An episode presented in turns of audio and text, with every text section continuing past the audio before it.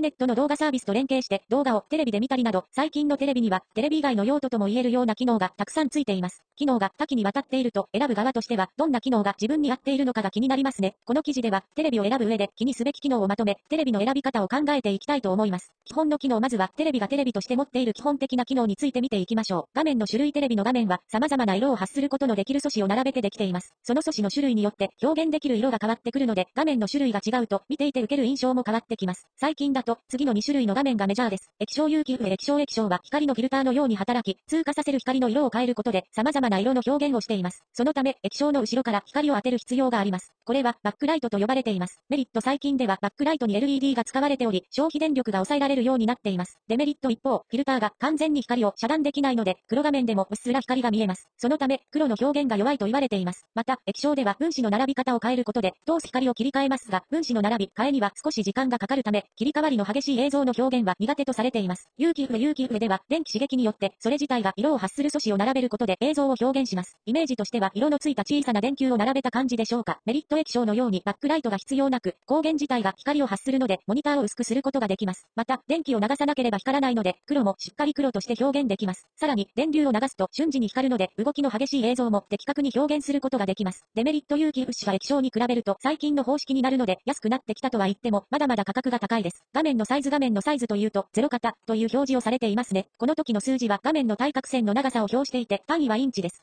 例えば、50V 型だと、対角線の長さが50インチということになります。最近は V 型という表記がほとんどですが、これは実際に画面として表示される領域のサイズという意味です。画面のサイズについては、テレビを設置する場所の広さと相談しながら決めることになるでしょう。負荷機能解像度、4K など、解像度とは画面のきめ細やかさを表します。画面では様々な色の粒がたくさん並ぶことで映像を表現しますが、その粒が何個並ぶかを解像度と呼んでいいます。解像度が大きいほど、粒が多いので、より細かな違いを表現できるようになります。最近では、4K テレビカフェ話題ですカフェ、4K とは、この解像度のことを指しています。具体的には、3840比定クルー2160のことで、横に3840個の色の粒、縦に2160個の色の粒を並べたものです。この3840が約4000、4K なので、4K と呼ばれています。ただし、画面として、高解像度で映し出せても、映し出そうとしている映像のデータの解像度が足りていないと、4K の恩恵をあまり受けられません。実は、地上デジタル放送で配信されている映像は、解像度が1440比定クルー1080なので、4K には足りていません。つまり、4K テレビにしたからといって、テレビが綺麗に見れるとは限らないのです。このような理由から、解像度は基本の機能ではなく、あえて付加機能として紹介しました。では、4K は無駄かというと、そうではありません。映し出す映像の解像度が 4K 以上であれば、ちゃんと意味があるので、そのような映像を見る予定があるかで選ぶ基準にしましょう。下に代表的な映像元と解像度の値を示します。